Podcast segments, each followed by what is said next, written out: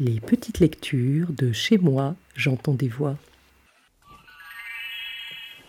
Je vais vous lire un bout de, de Guy Gemard.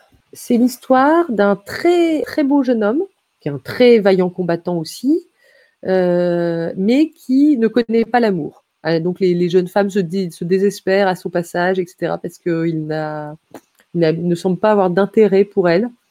Et euh, un jour, alors qu'il est à la chasse, euh, il voit une biche et son fan, et euh, sans pitié, il tire sur la biche, il tire une flèche sur la biche, qui touche la, biche, mais qui rebondit aussi et qui vient le blesser à la cuisse.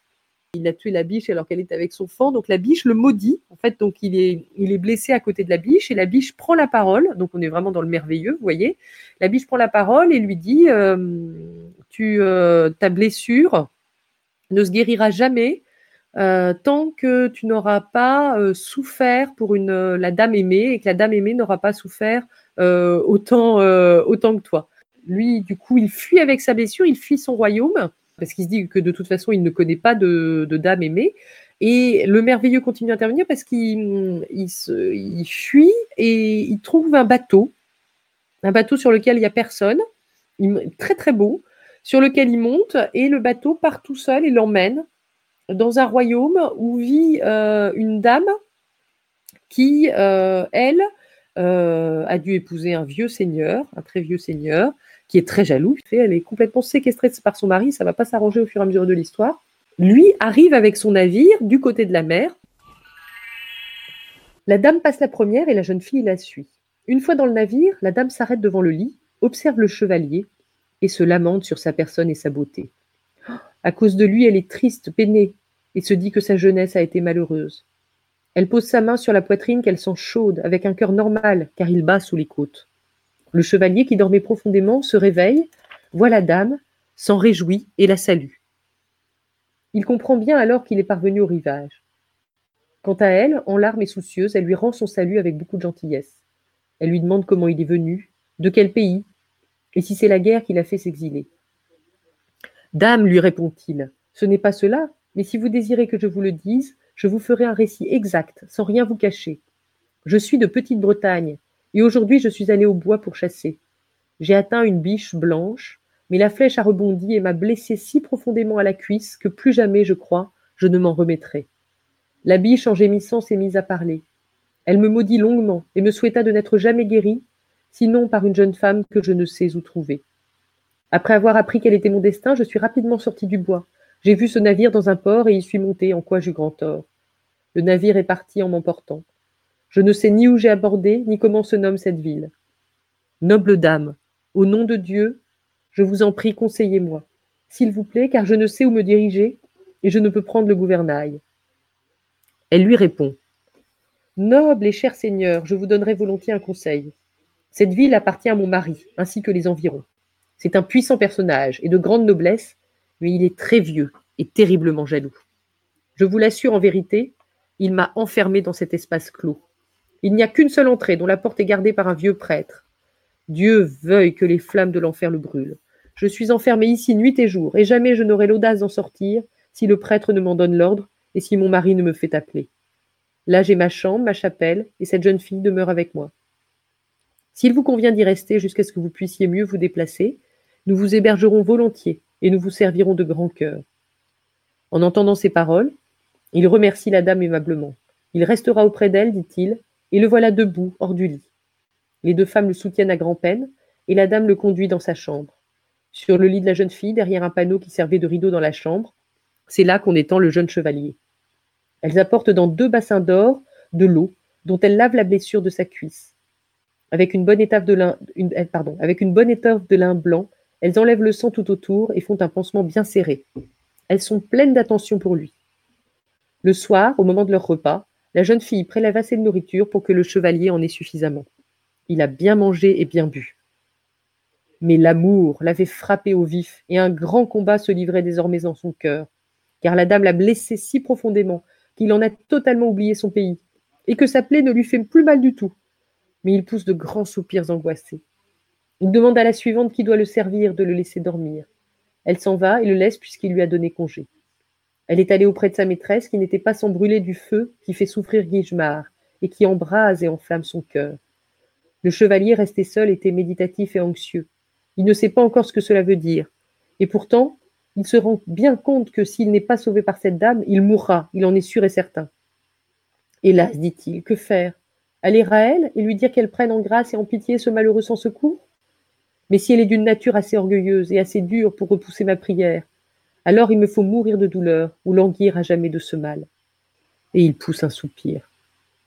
Peu de temps après, une pensée nouvelle lui vient. il se dit qu'il lui faut souffrir, car ainsi fait celui qui n'en peut mais. Cette nuit-là, il la passe tout entière à veiller, soupirer, se tourmenter. Il ne cesse de rappeler à son souvenir les paroles, l'air, les yeux brillants et la belle bouche dont la douceur lui touche le cœur. À voix basse, il implore la pitié de la dame, et pour un peu, il l'appellerait son ami. S'il lui-même avait su ce qu'elle ressent et combien l'amour l'oppresse, il s'en serait bien réjoui, je crois. Un certain soulagement aurait atténué la souffrance qui pâlit son visage. S'il lui-même souffre par amour pour la dame, elle, de son côté, n'a pas du tout à s'en féliciter. De bon matin avant le lever du jour, voici la dame debout. Elle n'a pas dormi, et elle en gémit. C'est l'effet de l'amour qui l'oppresse. La suivante, sa compagne, a bien compris, d'après l'air de sa maîtresse, qu'elle aimait le chevalier qui restait dans la chambre en attendant sa guérison. Mais elle ne sait pas si lui l'aime ou non. Une fois sa maîtresse entrée dans la chapelle, elle-même va trouver le chevalier et se place devant son lit. Il lui adresse alors la parole. Ami, où est allée madame, et pourquoi s'est-elle levée d'aussi bonne heure? Puis il se tait et soupire.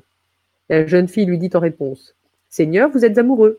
Veillez à ne pas trop dissimuler vos sentiments. Vous pouvez aimer de telle manière que votre amour sera bien placé. Celui qui voudrait aimer ma maîtresse devrait l'avoir en grande estime, et cet amour serait harmonieux si vous étiez tous deux fidèles, car vous êtes beaux tous deux. Il lui répond alors Je suis enflammé d'un amour tel qu'il pourra bien m'arriver malheur si je ne trouve aide et secours. Conseillez-moi, ma douce amie, Comment me comporter dans cette affaire d'amour? La jeune fille, avec une grande douceur, réconforte le chevalier et lui promet de l'aider de son mieux. Elle est pleine de courtoisie et de gentillesse. La messe une fois entendue, la dame revient sans tarder. Elle aimerait savoir ce que fait le chevalier et s'il est réveillé ou endormi, celui pour qui son cœur ne cesse d'éprouver de l'amour. Or, voici que sa suivante l'appelle et la conduit au chevalier. Elle pourra tout à loisir lui manifester ses sentiments, que cela tourne bien ou mal pour elle. Il lui adresse un salut qu'elle lui rend. Tous deux sont profondément troublés. Il n'ose pas solliciter son amour car il est étranger et il craint s'il se découvre qu'elle ne le prenne en haine et le congédie. Mais si on ne montre pas son mal, la guérison n'est guère possible. L'amour est une blessure intérieure, aussi ne se voit-il pas. C'est un mal qui résiste longtemps parce qu'il vient de la nature.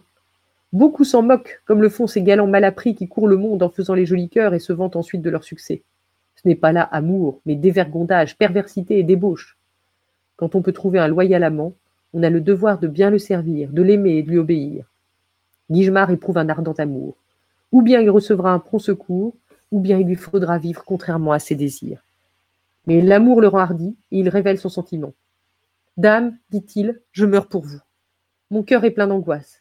Si vous ne consentez pas à me guérir, alors à la fin je devrais en mourir. Je vous demande votre amour, belle dame, ne me repoussez pas. Après l'avoir bien écoutée, elle lui répond gracieusement et lui dit en souriant. Ami, ce serait une décision bien rapide que d'accéder à votre demande. Cela n'est pas dans mes habitudes. Dame, reprend-il, au nom de Dieu, pitié. Ne vous fâchez pas de ce que je vais vous dire. La femme demeure légère, doit longtemps se faire prier pour qu'on l'apprécie, et qu'on ne croit pas que ce plaisir soit dans ses habitudes.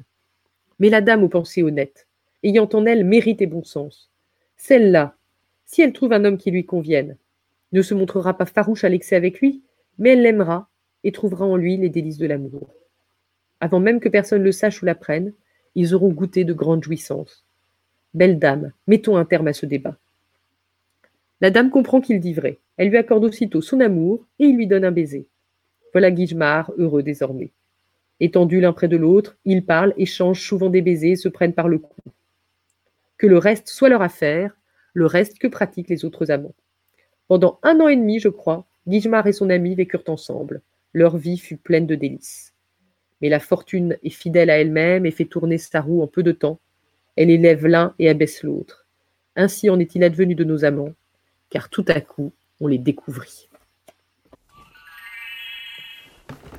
C'était le début de Guichemar, un lait de Marie de France, dans les petites lectures de Chez moi j'entends des voix. À la prochaine fois!